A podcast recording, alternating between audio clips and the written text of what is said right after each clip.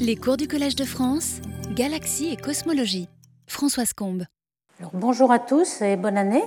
Nous allons parler euh, aujourd'hui des destructions d'étoiles, qu'on va appeler, euh, pour faire plus vite, TDE. TDE, ça vient de l'anglais, bien sûr, ça veut dire Tidal Disruption Event, comme on l'a déjà parlé. Donc pour aller plus vite, on dira TDE, mais vous savez que c'est des destructions d'étoiles par effet de marée. Alors les grandes lignes de l'exposé, d'abord il y aura un rappel un petit peu de l'historique, comment on a découvert ces que ces événements étaient possibles, comment on établit les équations pour prédire les orbites des étoiles et du gaz. Euh, on verra qu'il y a aujourd'hui 60 candidats de TDE, ça croît de plus en plus et dans le futur on en aura euh, des centaines probablement. On verra leurs propriétés, on verra qu'il y a des tensions entre les observations et la théorie, et les perspectives et les conclusions suivantes. Alors d'abord, euh, on peut faire remonter à Hills, Jack Hills, en 1975, qui calcule le rayon de marée. Le rayon de marée, c'est entre un trou noir et une étoile. Ça ressemble beaucoup à euh, le calcul qu'avait fait Edouard Roche, le calcul de marée entre deux étoiles. Ici, vous avez la représentation du trou noir, un hein, black hole ici, d'une étoile qui s'approche avec euh, un rayon R étoile et une masse M étoile, donc une densité ρ étoile qui est le rapport de la masse sur R au cube, le volume. Et donc c'est lorsque euh, cette étoile va s'approcher de ce rayon critique de marée qu'on appelle RT pour tidal évidemment, et euh, elle va déjà être déformée. Les effets de marée sont un, stretch, en fait un écoulement d'un côté et une compression de l'autre, et puis elle va être complètement détruite si elle arrive à rentrer au-delà du rayon de marée ici. Alors comment le découvre-t-on? Eh On regarde la force de cohésion euh, au bord de l'étoile, qui est juste la force de gravité, donc Gm sur R2 de l'étoile. Et puis on regarde euh, la force de marée du au trou noir. La force de marée du au trou noir à ce rayon R que l'on veut calculer, eh bien c'est la différentielle de la force de l'attraction du trou noir, la différentielle sur la taille de l'étoile. C'est-à-dire qu'elle est plus attirée dans cet endroit qui est rouge est moins attirée en bleu, c'est pour ça qu'elle va s'étirer. Et la dérivée, bah, c'est R2 qui va se dériver en R3, ici, hein, sur R3, et avec un dr qui est le rayon de l'étoile, quelque chose qui est proportionnel au rayon de l'étoile. Donc la force de marée, c'est bien R étoile sur R au cube, la distance à laquelle on est. Donc si vous égalez ces deux, donc la force de gravité de l'étoile et la force de marée du trou noir, on voit bien que ce qui va intervenir, c'est le rapport de R au cube et le rapport des masses. Donc en quelque sorte, le rayon de marée, c'est le rayon de l'étoile multiplié par le rapport des masses à la puissance 1 tiers. En quelque sorte, euh, on peut remarquer aussi que ce rayon de marée est celui où la densité de l'étoile interne, la densité volumique à l'intérieur, est égale à la densité moyenne du trou noir sur cet euh, rayon-là. Donc vous prenez la masse du trou noir, vous regardez la moyenne sur ce rayon de marée au cube, et ça vous donne une densité moyenne qui doit être égale à la densité de l'étoile. C'est une question de densité d'égaler les densités. Donc voici le rayon de marée qui va avoir une, euh, grande importance dans tout le reste de l'exposé. Euh, et puis, on peut déterminer, par exemple, pour la Voie lactée, des ordres de grandeur déjà. Euh, notre galaxie a un trou noir de 4 millions de masses solaires, comme vous le savez, et on a donc le rayon de marée vaut une unité astronomique, c'est-à-dire la distance Terre-Soleil. C'est assez petit. La période à ce moment-là autour du trou noir est de 6 heures. vous voyez que euh, lorsqu'on a euh, considéré les étoiles qu'on observe autour du trou noir de la propre galaxie, l'étoile la plus proche, c'est qu'on appelle l'étoile S2, elle, elle passe à 124 AU euh, du, du, trou noir, donc elle est très loin de ce rayon de marée. C'est pour ça que toutes les étoiles qu'on a regardées, elles ne sont pas du tout déformées, elles ne sont pas du tout affectées par le trou noir. Alors il y a aussi le rayon d'Eddington, qui est le rayon au-delà duquel la pression de radiation du trou noir, s'il avait un disaccrétion et qui rayonnait à la unité d'Eddington, il, euh, il, pousserait un petit peu euh, la pression sur le bord de l'étoile, et lorsque celle-ci est égale à la limite d'Eddington de l'étoile elle-même, évidemment, l'étoile va être soufflée. Donc on a ce rayon d'Eddington. Ce rayon, alors on regarde la position de tous ces rayons que l'on peut déterminer en fonction de la masse du trou noir. Vous voyez qu'on euh, peut déterminer le rayon de l'horizon, qui est le rayon de Schwarzschild. Celui-ci est proportionnel à la masse du trou noir, donc ça c'est une pente 1. Et puis on vient de déterminer le rayon de marée, qui est une pente 1 tiers. Hein, ici, un tiers en fonction de la masse du trou noir. Donc, ils vont forcément se rencontrer puisque l'horizon est proportionnel à la masse. Donc, il arrive une limite, et justement, c'est la limite de Hills, Jack Hills, qui euh, montrait qu'au bout d'un certain temps, le trou noir, la valeur moyenne de la densité du trou noir à l'intérieur de son horizon est telle qu'il est égal à la densité de l'étoile. À ce moment-là, euh, le rayon de marée va devenir à l'intérieur de l'horizon. Ce qui arrive, en effet, c'est que les étoiles sont avalées toutes crues et euh, elles ne sont détruites qu'à l'intérieur de l'horizon. Donc là, on verra aucune manifestation euh, lumineuse car le, le, trou noir est beaucoup trop massif. Donc en fait, c'est lorsqu'on a des petits trous noirs, comme le trou noir de notre centre galactique, qui est de 4 millions seulement de masse solaire, alors là, on risque d'avoir des événements brillants car toute la destruction de l'étoile se fait avant l'horizon. Donc cette limite est très importante, quelque chose comme 10 puissance 8, 100 millions ou 300 millions de masse solaire. Alors le rayon d'Eddington, euh, on le voit de la pression de radiation, il va aller comme m à la puissance 1,5, la pente est 1,5, non pas un tiers. Il est quand même bien plus grand que le rayon de marée. Et puis on a deux autres rayons qui ont un peu moins d'importance, mais c'est assez intéressant de voir que euh, lorsque on est près du centre galactique, on peut avoir des collisions entre étoiles. Alors à quelle vitesse? Eh bien, Des vitesses de plus en plus grandes, puisque la vitesse orbitale des étoiles autour du centre est euh, de plus en plus grande lorsqu'on se rapproche du centre. Donc euh, j'ai mb sur r euh, à la puissance 1,5. Et lorsque cette vitesse de collision va être égale à la vitesse d'échappement du matériel de l'étoile, de l'enveloppe de l'étoile, à ce moment-là, on va aussi évaporer l'étoile. Donc on va commencer à détruire l'étoile. Donc c'est ce rayon-là de collision euh, qui est linéaire en fonction de la masse du trou noir, donc euh, R-col. Et puis enfin, ce rayon d'accrétion qui est simplement le rayon euh, où on commence à dominer la gravité de la galaxie. Donc c'est ce qu'on appelle la sphère d'influence du trou noir en quelque sorte. Au-delà, on va avoir un bulbe d'étoiles qui va dominer la gravitation, donc ce ne sera pas le trou noir. Donc le trou noir va commencer à accréter et avoir un effet gravitationnel à partir de ce rayon-là. Et puis il y a le rayon critique dont je vais parler euh, tout de suite, hein, tout à l'heure. Donc vous voyez, le plus important, c'est le rayon de marée qui est assez faible et ici un AU pour 10 puissance 6. Alors l'orbite du gaz que l'on peut, euh, une fois que l'étoile va être détruite, elle va être euh, redistribuée en gaz. L'étoile, ce n'est que du gaz, d'hydrogène, d'hélium, etc. Et la trajectoire va pouvoir être déterminée. On va perdre de l'énergie pour détruire l'étoile. L'énergie pour la détruire, elle va être prise sur l'énergie orbitale. On peut calculer tout cela euh, avec le demi-grand axe euh, de l'ellipse qui va se former. On va avoir un disque d'accrétion qui va se former avec le gaz qui retombe. Et euh, on peut calculer, alors ici une application numérique en fonction de, du trou noir de notre propre galaxie. Vous voyez que c'est une fraction, 3% du parsec, donc quelque chose d'assez petit. Euh, et qui euh, va pour une vitesse d'orbitale de 600 km par seconde, ce qui est quand même assez loin. Alors le problème, lorsque le trou noir est là depuis un certain temps, c'est qu'il euh, va avoir avalé toutes les étoiles qui étaient dans son voisinage et qui avaient la bonne trajectoire. C'est-à-dire, il faut, pour arriver à une, un paramètre d'impact assez petit, pour atteindre le rayon de marée, il va falloir avoir un moment angulaire très faible une trajectoire presque radiale.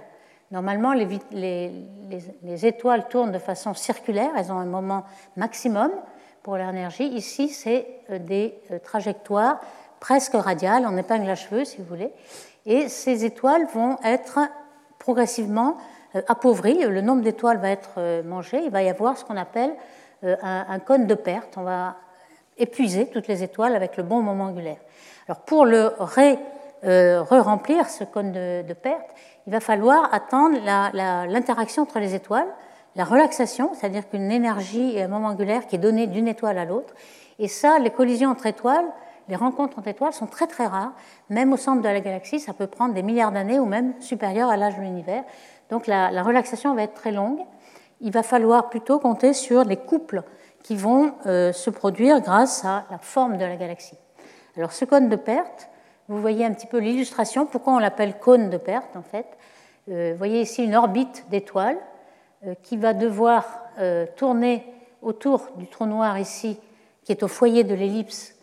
Puisqu'ici on est dans une trajectoire keplérienne, hein, ce qui domine près du trou noir. À ces distances-là, c'est vraiment la masse du trou noir, donc c'est une masse ponctuelle. Donc on peut appliquer les lois de Kepler. Ici, on a euh, le rayon de marée, et pour avoir une trajectoire euh, aussi elliptique, il faut que l'angle, ici θ, soit à l'intérieur d'un certain cône, et c'est ce cône de, perte ici que euh, l'on a représenté. Donc c'est ça qu'on voit très bien lorsque le trou noir est là en état stationnaire. Toutes les étoiles qui ont cette orbite-là ont disparu. Donc il faut re-remplir ce cône de perte. On peut aussi le représenter dans les variables moment angulaire, normalisé et énergie, et à ce moment-là, ça prend l'aspect d'un cylindre, mais euh, ça revient au même. Alors comment on va re-remplir ce code Alors ici, on a représenté des orbites euh, caractéristiques pour une galaxie à disque. Euh, donc une galaxie à disque, c'est quelque chose qui ne sera pas sphérique, qui n'aura pas que des forces radiales. Hein. Lorsqu'on a une symétrie sphérique, il n'y a aucune force tangentielle. Toutes les forces de gravité vont passer par le centre. Donc il n'y a aucun couple des forces de gravité. Donc là, euh, c'est sûr qu'on n'aura pas d'échange de moment angulaire. Par contre, lorsqu'on a un disque, on a quelque chose qui n'est plus asymétrie sphérique, on a des trajectoires qui sont euh, des trajectoires presque circulaires, mais qui euh, un petit peu radiales, donc ce sont des, tubes en quelque sorte, avec un certain évitement du centre.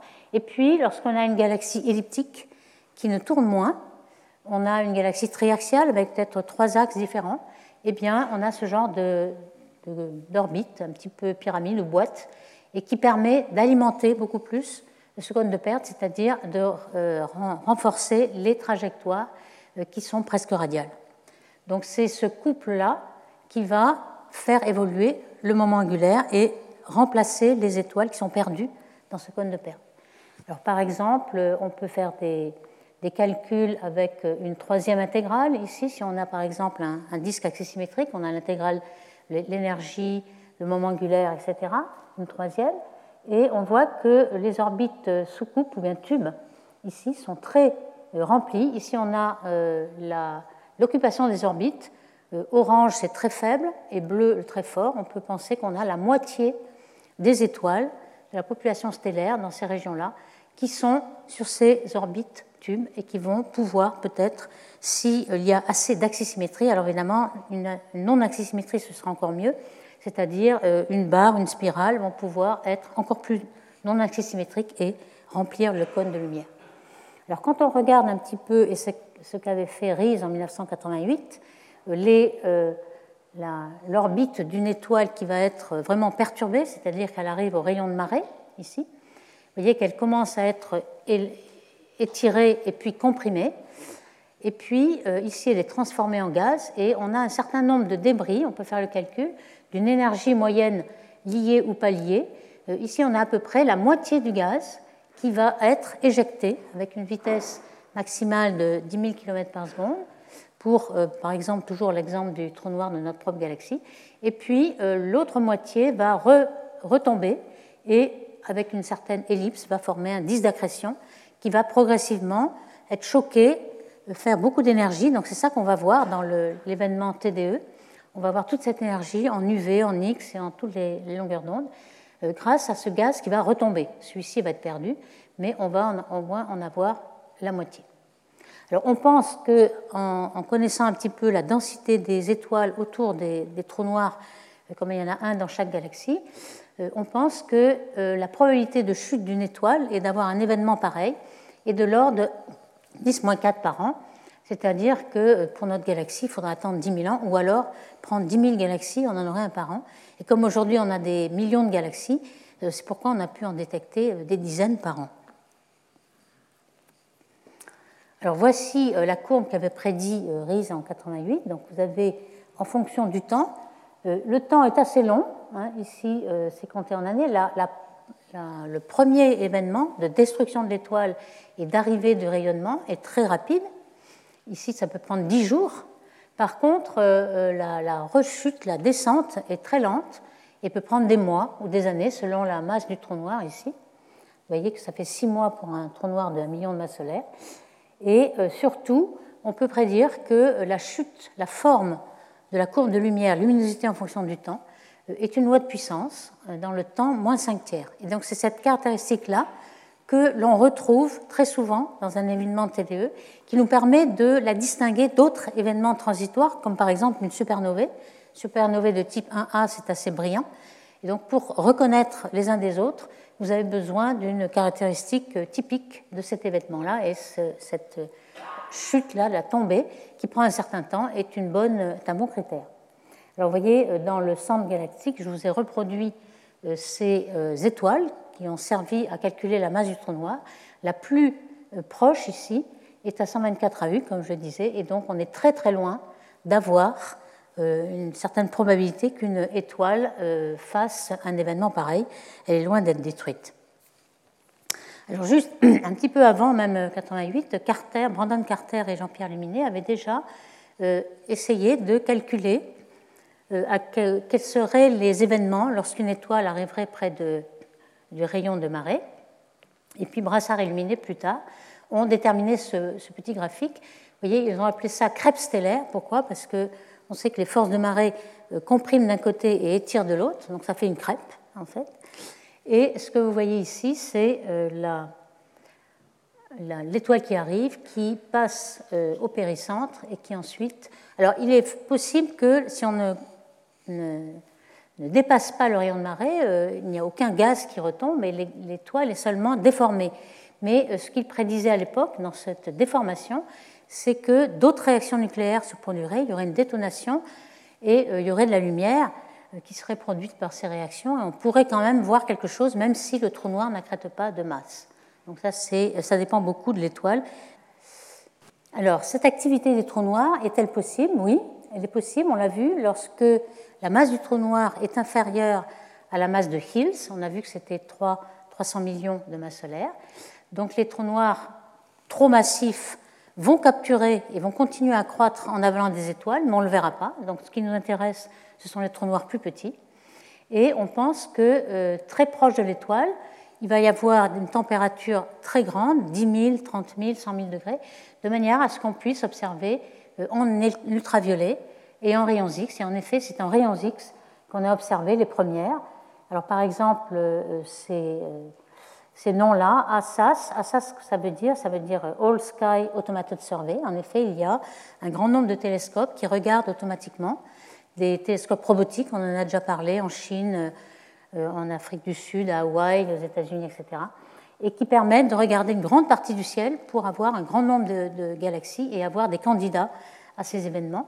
Donc celle-ci, qui est nommée selon le nombre de l'année à laquelle on l'a observée, euh, dans la galaxie qui s'appelle euh, un certain PGC 043234, donc était une des premières, et on voit que euh, elle a en effet la décroissance prévue en T-5 tiers, en toutes les longueurs d'onde, hein, que ce soit ultraviolet, visible, bleu, rouge, W c'est l'infrarouge proche par WISE, et puis le rayon X.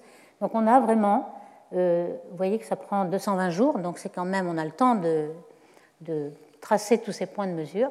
Et euh, c'est un des événements, les premiers, qui sont les plus convaincants grâce à la courbe de lumière descendante.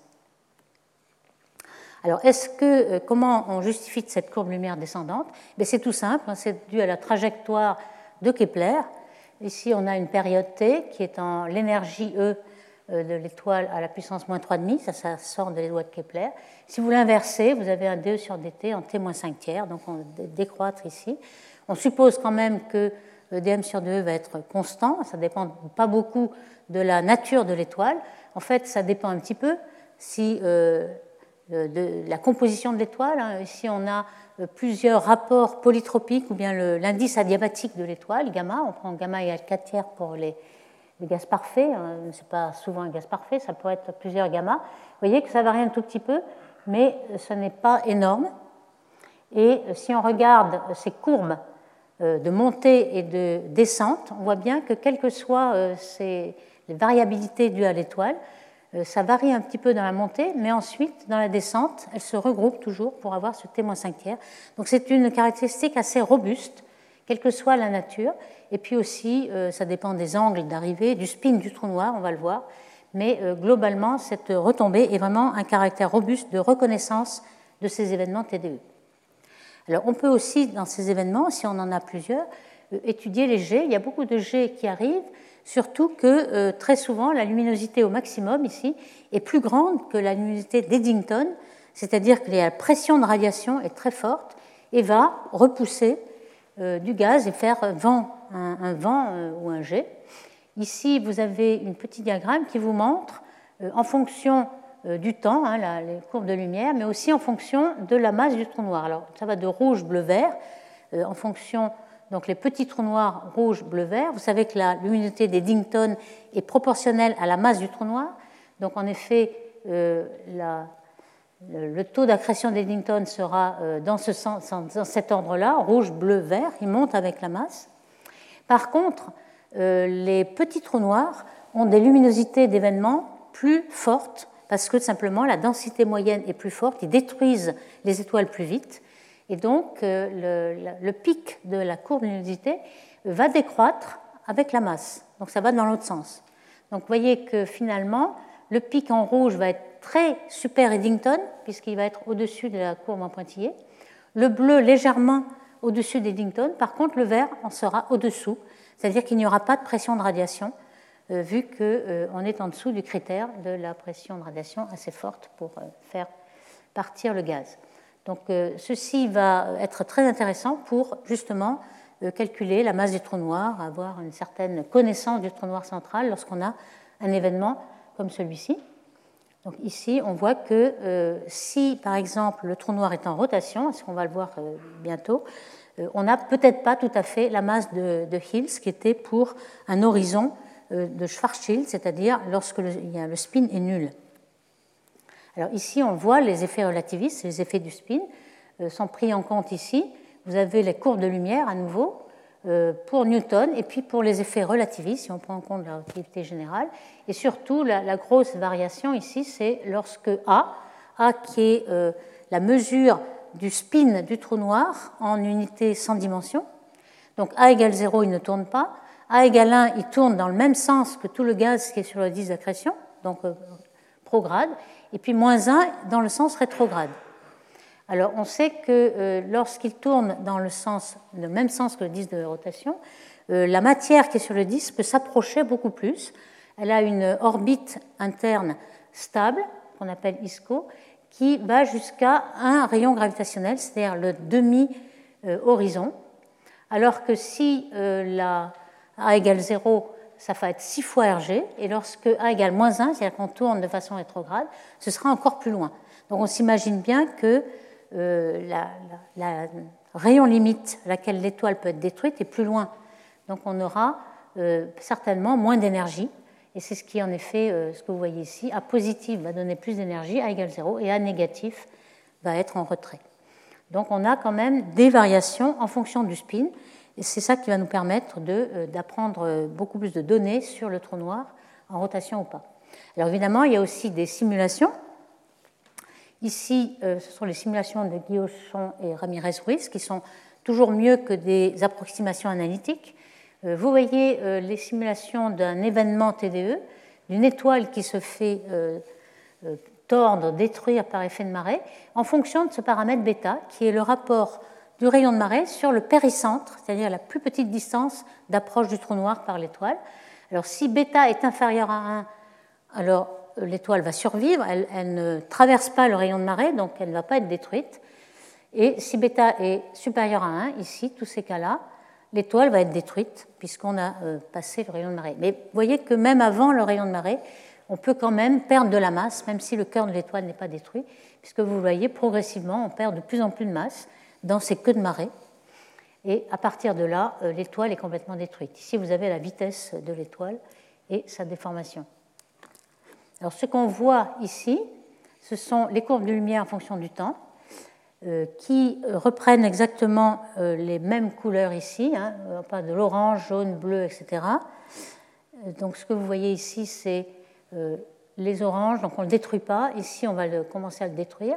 Et ce qui est très intéressant, c'est que contrairement à ce qu'on pouvait calculer avant de faire des simulations, ce ne sont pas toujours les étoiles qui sont un peu plus diluées, faciles à détruire par effet de marée, ou même qui arrivent à un péricentre le plus petit, qui donnent les sursauts les plus brillants et les plus rapides. Vous voyez que euh, les courbes rouges, normalement il y a une séquence du bleu au rouge, Eh bien, quand on fait un zoom sur cette partie-là, hein, c'est ça, vous voyez que les courbes de rouge sont inversées par rapport à l'ordre général auquel on aurait pu s'attendre par les calculs.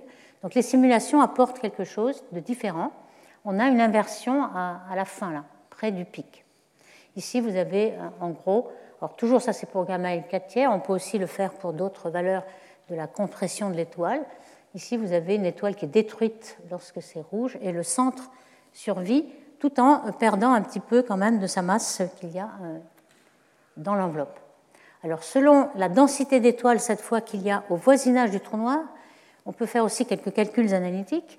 Ici, on va prendre le cas le plus favorable possible. On a un amas d'étoiles de 10 puissance 5 étoiles par parsec cube très proche du trou noir, un amas nucléaire stellaire. Ça existe, à certaines galaxies qui ont des amas d'étoiles près du noyau, avec une certaine dispersion de vitesse. Et à ce moment-là, vous pouvez calculer euh, le taux de destruction hein, de l'étoile on a une capture, elle est toujours capturée, ça c'est sûr, en fonction du trou noir, mais lorsque le trou noir dépasse en gros la limite de Hills, mais la limite de Hills, elle est un petit peu variable cette fois-ci en fonction des effets relativistes. Euh, ce qu'il avait fait Hills, c'était avec Newton, mais on voit que euh, s'il y a un spin, on va euh, avoir une destruction d'étoiles plus ou moins avec un certain, une masse de trou noir plus ou moins grande. Alors ça, c'est le cas le plus optimiste. Le plus réaliste, c'est celui-ci, c'est-à-dire qu'on a une loi de puissance d'étoiles en fonction du rayon. On n'a pas d'amas d'étoiles au centre, mais on a juste une décroissance. Et à ce moment-là, euh, vous voyez, la loi de Newton est en noir ici, et toutes les euh, cas relativistes ici, en fonction du paramètre de spin, qui est très très important. Mais on a toujours, aux grandes, euh, aux grandes masses de trous noirs, on ne verra pas la destruction de l'étoile. Alors il y a aussi une grande influence des fusions entre galaxies. Pourquoi il y a une grande influence? C'est que lorsque deux galaxies sont en interaction, il va y avoir un brassage d'étoiles assez euh, chaotique et violent qui va euh, remplir le cône de perte.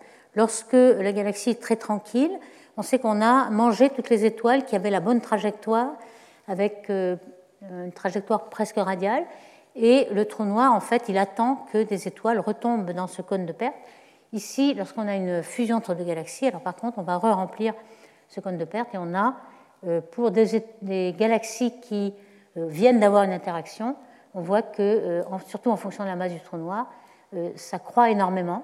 Donc il est possible qu'on ait des événements plus grands dans ces galaxies, peut-être dix fois plus grands que le taux prévu. Alors pour regarder quels sont les événements possibles, en fonction de la masse du trou noir, mais aussi en fonction de l'étoile.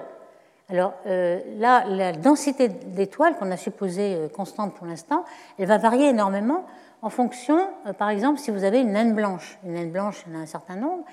ces naines blanches sont des étoiles dégénérées où la densité est extrême.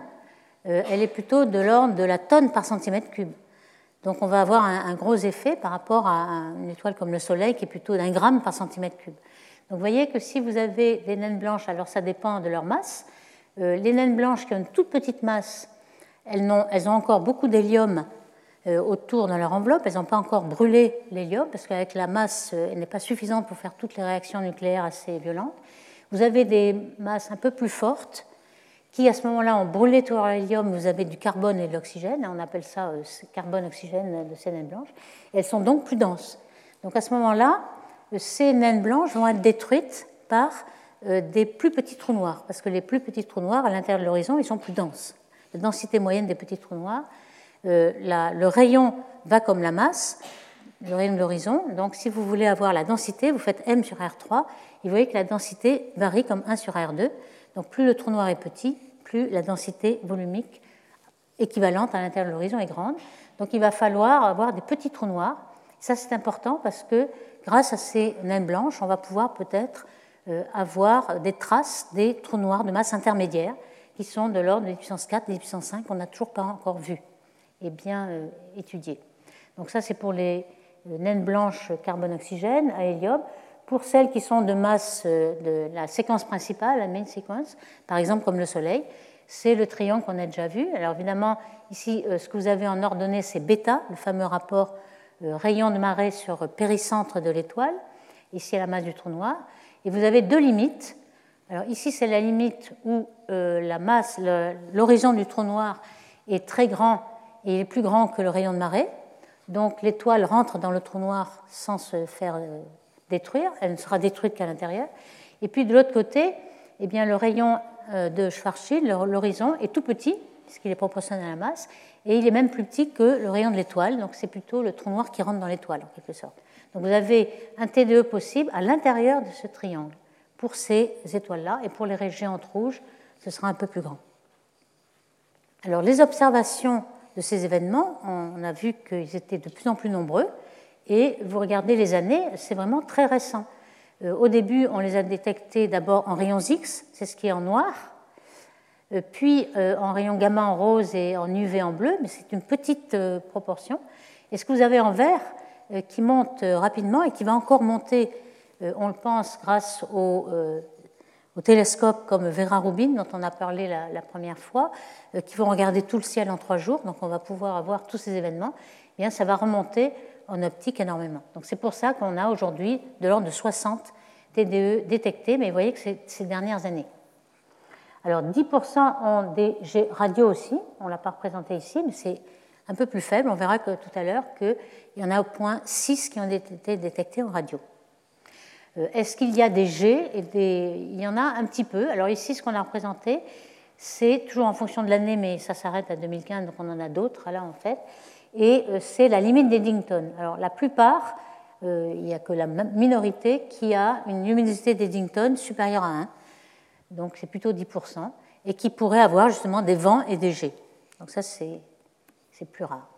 Alors quand on regarde les propriétés de ces événements, euh, on a détecté en optique, hein, ce qui est en vert, en noir les rayons X. Certains, une fois qu'ils ont été alertés en rayons X, on a regardé en optique, ils ont été aussi détectés en optique, on les a mis en grisé. Donc grisé, c'est X, puis optique, et ici, c'est optique seulement. Et vous voyez, euh, ici, on a euh, la température euh, du, corps noir, parce qu'en fait, ce rayonnement est tout à fait thermique. Il s'agit de disques d'accrétion qui est très chaud, qui a été chauffé par les chocs, etc., et qui est émet comme un rayonnement de corps noir. Donc on peut déterminer la, luminosité du corps noir, la température, et en fonction de la luminosité, euh, la luminosité est proportionnelle à T4 normalement, en fonction du rayon. Et ce qu'on voit, c'est que c'est assez surprenant. On aurait prédit euh, cette zone en orange, et en fait, il n'y a aucun des TDE qui se trouve sur la région prédite. Donc ça, c'est un petit peu euh, déstabilisant. Les optiques sont à des rayons, à des luminosités plus grandes, et peut-être des rayons plus grands, donc, puisque c'est proportionnel à la même température au rayon. Et puis les rayons X, c'est plus, petit. Donc que, peut-il se passer? Alors on peut le, modèle, euh, c'était simplement que lorsque le gaz retombait, il formait un disque qui était à deux fois le rayon de marée, avec une température qui serait de l'ordre de 10 puissance 5 pour une masse de trou noir euh, convenable ici, mais ce n'est pas ce qui se produit. Alors, ce qui se produit, on peut remettre cette courbe-là en fonction du rayon, puisque euh, la luminosité est proportionnelle à le rayon et T4. Donc ici la masse du trou noir, euh, le rayon, et vous voyez que en rayon X, tout ce qui était en X, il a une petite dépendance dans le rayon de l'horizon du trou noir, le rayon de l'horizon qui est proportionnel à la masse du trou noir. Par contre, en optique, euh, ça n'a pas l'air de dépendre même de la masse du trou noir, ce qui est curieux. Euh, on pense que ça vient peut-être du rayon auquel les, deux courants, il y a un courant du gaz qui retombe et puis ensuite ils vont retomber, il va y avoir plusieurs euh, orbites du trou noir, et lorsqu'ils vont se rencontrer, ils vont avoir des chocs et avoir ce rayon-là, mais on n'en est peut-être pas sûr, il y a des modèles qui vont prédire ça. Alors ce qu'on avait prédit, c'est le jaune, et vous voyez qu'il n'y a aucun événement qui est sur le jaune. Alors l'interprétation, donc il y a plusieurs interprétations qui ont été faites, euh, soit, alors il pourrait y avoir aussi euh, un vent, donc le vent, si c'est supérieur à Eddington, le vent pourrait être beaucoup plus loin, donc justifiant des rayons optiques qui soient plus longs. Alors pourquoi en X ils seraient tout petits? Ben, Peut-être qu'ils sont opaques en X, donc ça c'est une hypothèse possible. La deuxième est peut-être plus, euh, plus réaliste, c'est qu'il y a une précession relativiste, le Lensstering effect en fait, qui, est dû au fait que le trou noir qui tourne euh, entraîne euh, sa matière, donc on a une précession ici, et que lorsque le gaz tourne, le gaz qui vient de l'étoile qui a été détruite, tourne autour du trou noir, eh bien on va peut-être avoir des précessions, et puis la première collision est manquée. On a peut-être une, période noire, une période de rotation noire, où les courants ne se touchent pas et on n'a pas de choc, donc on n'a pas de luminosité. Et puis, euh, ce n'est qu'après qu'on pourrait euh, avoir ce choc et cette luminosité. Donc, ça a été simulé par Guillochon et Ramirez Ruiz.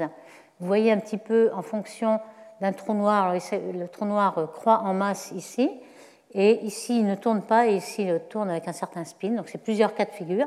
Et on voit qu'en effet, euh, la précession de ce gaz qui tourne autour du trou noir, euh, elle est un petit peu à tous les sens, elle est aussi en Z, et donc les courants ne peuvent ne pas se rencontrer. Euh, on peut avoir un choc qui est assez loin, et donc on peut peut-être prédire où va se produire l'événement brillant auquel on s'attend. Alors voici par exemple des simulations de Bonnereau et Lou qui, euh, alors c'est difficile de, de, calculer cela, donc ils ont un trou noir qui euh, est représenté en blanc pour le voir mieux ici.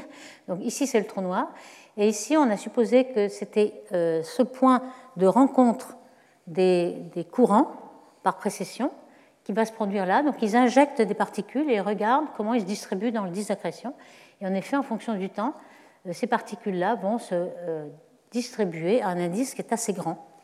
Euh, pourquoi? Parce qu'il vient de, cette collision euh, des courants euh, qui se distribuent autour après plusieurs rotations.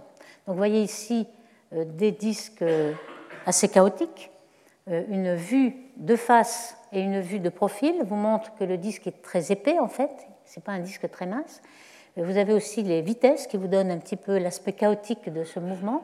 Vous avez une orbite particulière qui revient du point de collision ici. Et vous voyez qu'on peut peut-être se représenter pourquoi on a de façon optique un rayon qui est assez grand par rapport à tout ce qui est beaucoup plus chaud et qui se produit en X près du trou noir. Donc c'est cette image-là que les simulations euh, nous produisent et permettent de comprendre un peu mieux pourquoi euh, les rayons théoriques n'est pas, pas du tout euh, celui qu'on croit.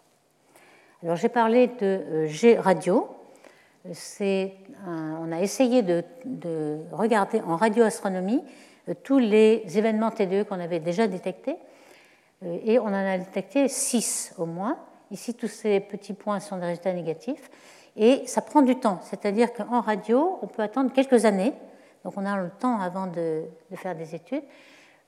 Euh, pourquoi il faut attendre des années Sans doute parce que c'est un petit peu comme les noyaux actifs. On avait déjà discuté ce phénomène dans les noyaux actifs. Il y a à peu près 10% des noyaux qui sont avec des G radio. Le reste des quasars, ils sont, pas, euh, ils sont actifs en optique, en rayons X, mais pas en radio. Et euh, l'activité en radio, les G qui sont envoyés, sont envoyés euh, simplement pour des rapports d'Eddington inférieurs à 1%.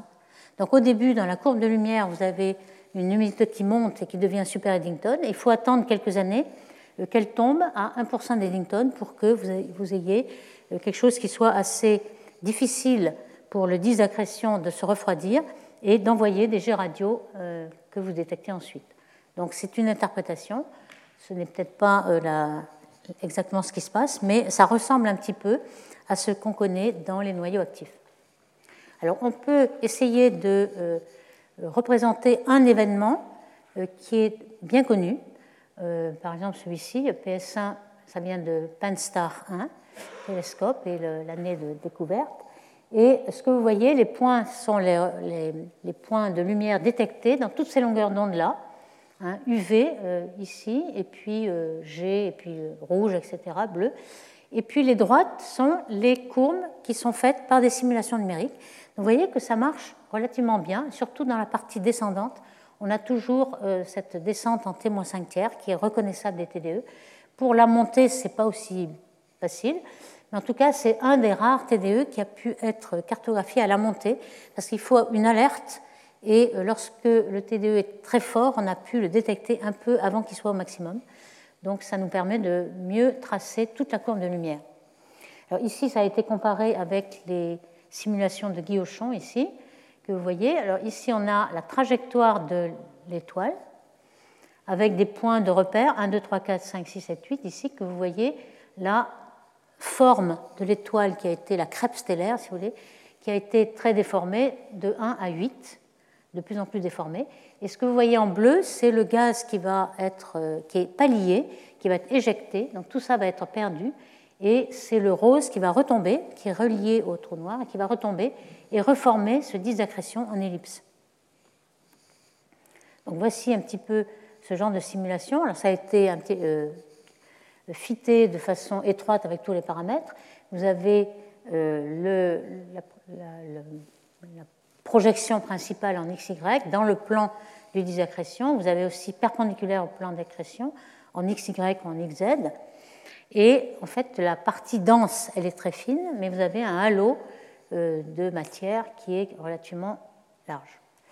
Alors ici, on a détecté dans, dans cette, euh, ce TDE-là euh, une, ce qu'on appelle BLR, par analogie avec tous ces noyaux actifs, un Broadline Region, qui est donc une raie large, qui est dans la raie de l'hélium.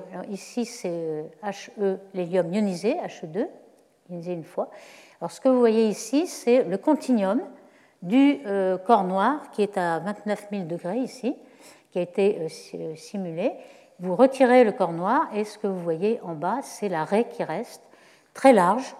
Donc ça veut dire que le gaz qui est ionisé, l'hélium ionisé une fois, est très près du noyau pour avoir ces raies très larges, 9000 km par seconde. Et surtout, l'étoile avait encore gardé son hélium. Vous avez plusieurs événements de TDE. Il y en a qui ont beaucoup d'hydrogène, d'autres qui ont que d'hélium et d'autres qui ont un peu d'hydrogène et d'hélium. Donc ça nous renseigne un peu sur l'étoile qui est tombée, qui est plus ou moins dense. Alors dans cette euh, simulation, Guy Auchon avait euh, reproduit le petit diagramme en triangle que je vous ai euh, représenté. Ici, cette fois, la masse du trou noir va de ce côté-là. Et on a bêta dans l'axe vertical. Toujours ici, RS est plus grand que RT, ça veut dire que l'étoile rentre dans le trou noir sans euh, luminosité. Donc euh, le TDE est juste à l'intérieur de ce triangle. Alors il a euh, identifié trois processus de dissipation de l'énergie de ce gaz. Soit il s'agit de chocs hydro, donc les chocs du, du gaz, et vous l'avez en vert. Alors vous avez trois courbes selon que la dissipation fait 1%, 10% ou 100% de l'énergie.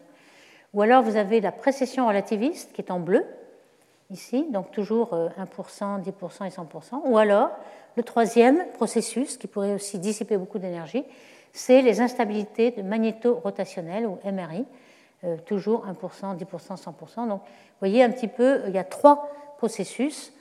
Euh, ce n'est pas encore très connu, mais ce fameux TDE PS1 ici est ici. Donc, celui qui correspond le mieux aux observations, se retrouve un peu dans cette zone-là du diagramme. Donc c'est comme ça qu'on va apprendre, en faisant des simulations et en comparant aux événements euh, TDE trouvés, euh, quelle est la physique derrière ce TDE, comment euh, l'énergie est dissipée et quels sont les mécanismes. Alors justement, voici une des représentations de ce cas particulier. Donc ce que vous avez ici en couleur, c'est la température, évidemment beaucoup plus rouge et chaude lorsque vous êtes près du trou noir ici. Ici, c'est euh, le gaz qui est perdu, qui n'est plus lié. Peut-être même il y a un cœur d'étoile qui survit ici, dans ce petit point.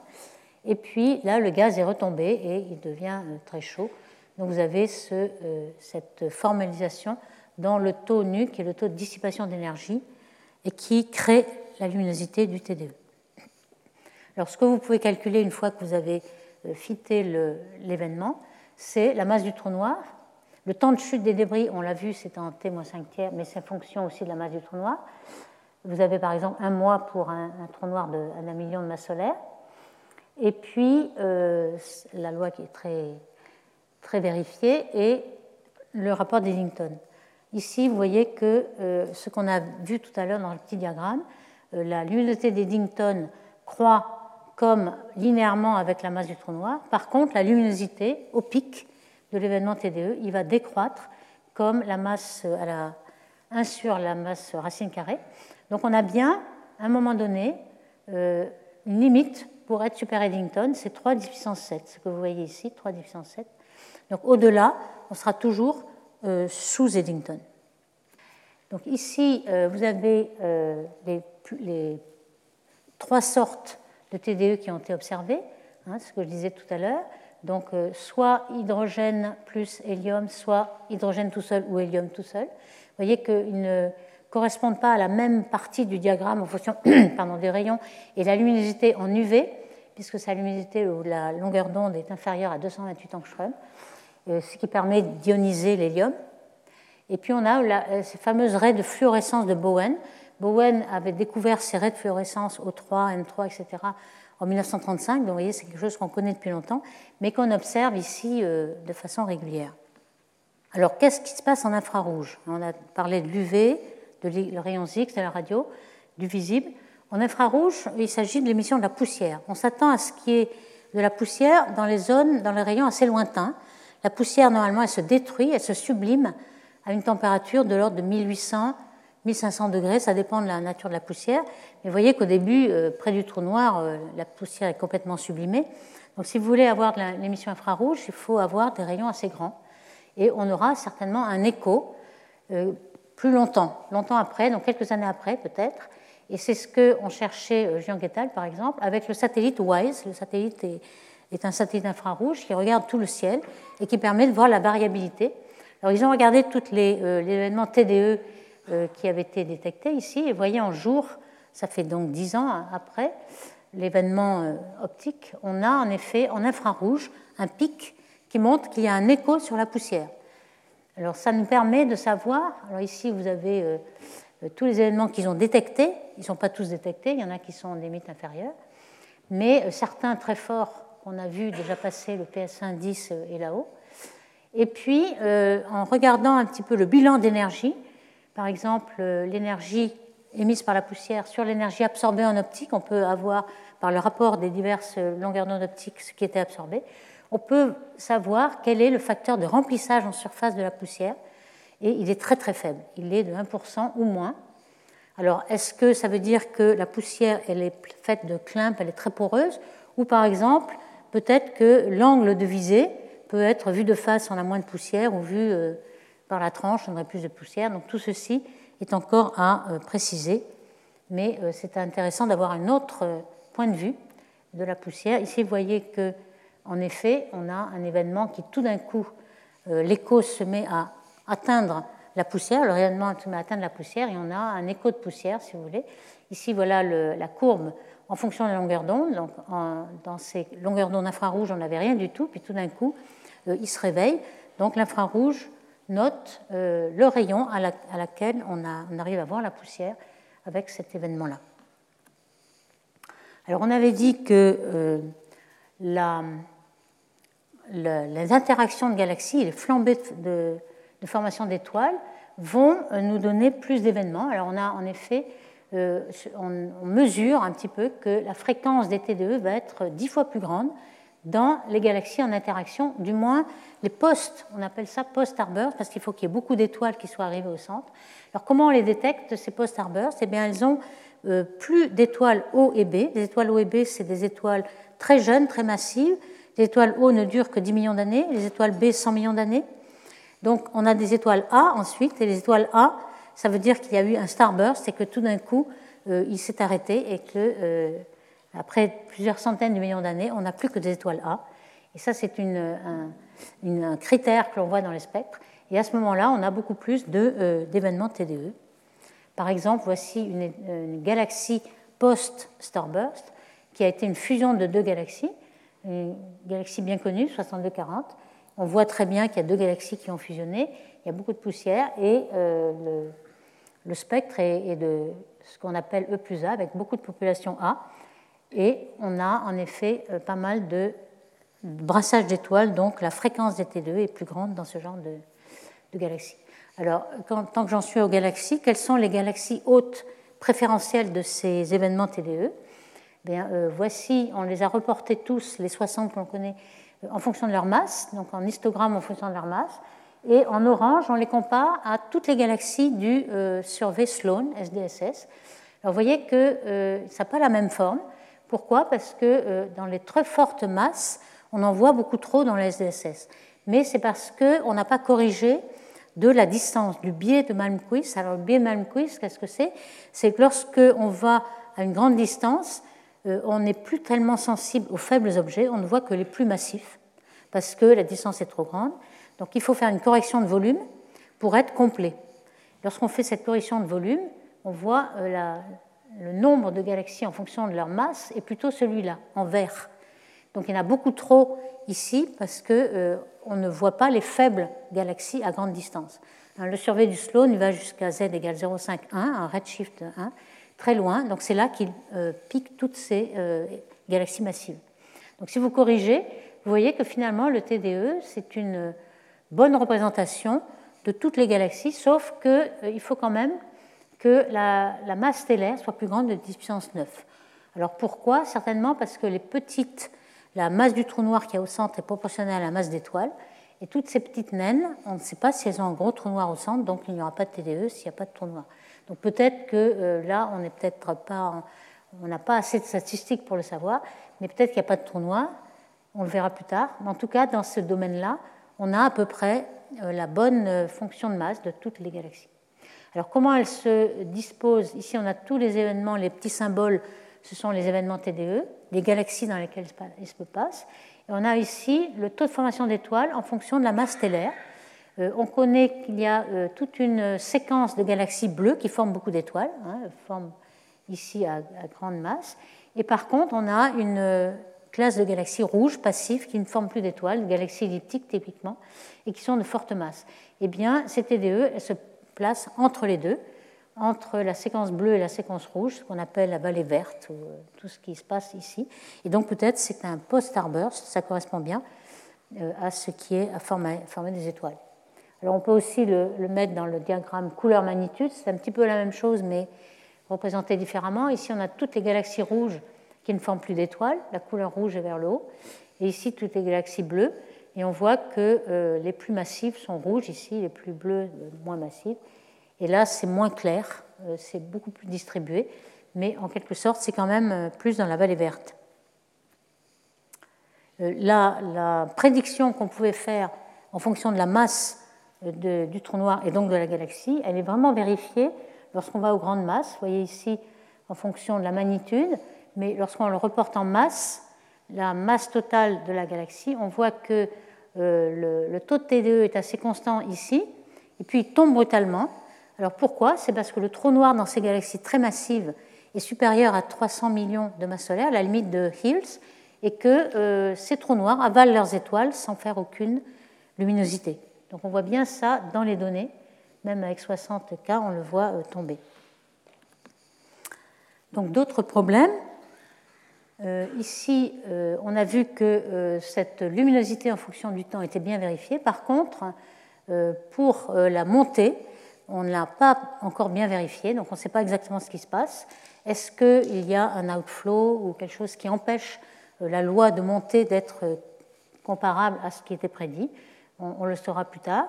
Il existe aussi des oscillations quasi périodiques autour de ces TDE.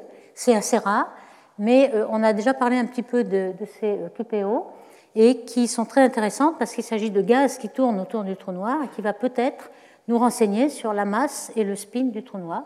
Alors on en détecte quelques-unes, ici une, mais je crois qu'il y en a une qui est encore plus jolie ici. Alors ici c'est cet objet-là. Euh, vous voyez, on l'a observé pendant un grand, grand nombre de secondes, 80 000 secondes d'observation, et on peut, lorsqu'on a cette courbe de lumière, euh, faire la transformée de Fourier pour savoir les fréquences qui ressortent. Et les fréquences en Hertz qui ressortent, c'est celle-ci, qui est très fine.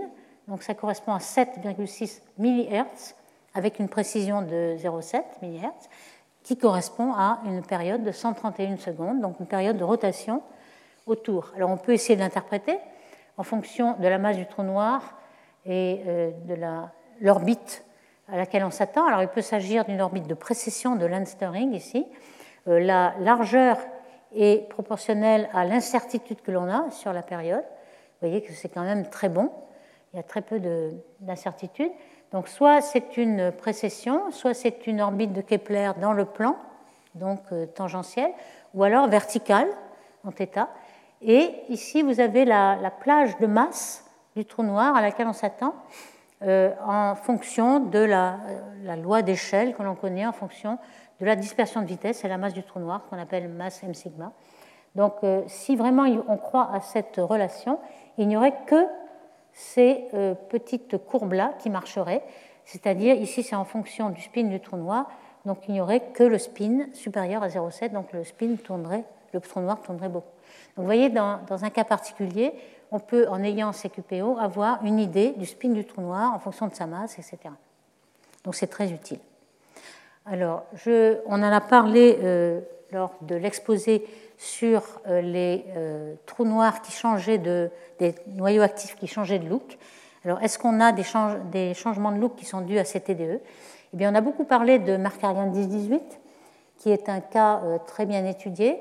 Eh bien, non, dans celui-là, on n'a pas du tout la, séquence en R-5 tiers que l'on avait dans, dans un TDE. Donc, ce n'est pas ça du tout. Euh, ici, on n'a pas non plus d'obscuration. Hein. on l'avait montré que les rayons X n'étaient euh, homothétiquement différents mais ne changeaient pas d'obscuration. Et on avait conclu que c'était le taux d'accrétion. Par contre, pour le fameux quasar qui changeait de look, alors là, euh, on avait vu qu'en effet, il est passé d'un type 1 à un type 2 très rapidement et il pourrait que ce soit un TDE qui soit la cause de ce changement de look. ici, ce n'était pas non plus l'obscuration. Hein, quand on regarde les X, ils sont tous homothétiques, il n'y a pas d'X mou par rapport aux X durs. Et on avait euh, remarqué que la décroissance euh, marcherait quand même en fonction du temps. On pourrait avoir un T-5 tiers, donc il est possible qu'un TDE soit à l'origine du changement de look d'un noyau actif. Donc je passe rapidement. On avait aussi vu un certain système qui avait des oscillations, même des, des sursauts périodiques avec 9 heures et qu'il soit possible peut-être que ce soit une instabilité du 1T2. Donc vous voyez que euh, ici c'était un trou noir très peu massif, presque dans le cas de trou noir intermédiaire. Et c'est pour ça que les périodes sont toutes plus petites et sont plus faciles à. On n'a pas besoin d'attendre des années avant de le voir. Donc c'est ce système-là qui va être le plus intéressant. Alors ici, donc je passe, on en a déjà parlé, je n'ai pas beaucoup de temps.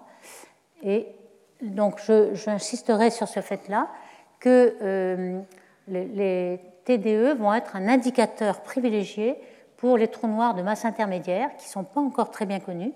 Mais euh, comme je vous disais tout à l'heure, euh, les petits trous noirs ont une densité volumique à l'intérieur de leur horizon qui est beaucoup plus grande et les naines blanches ont besoin d'un trou noir plus petit que 2 puissance 5, donc un trou noir de masse intermédiaire, pour être détruite. Un trou noir plus grand, euh, normal, comme des millions ou plus, ne vont pas détruire les naines blanches, puisqu'elles ont une densité d'une tonne par centimètre cube.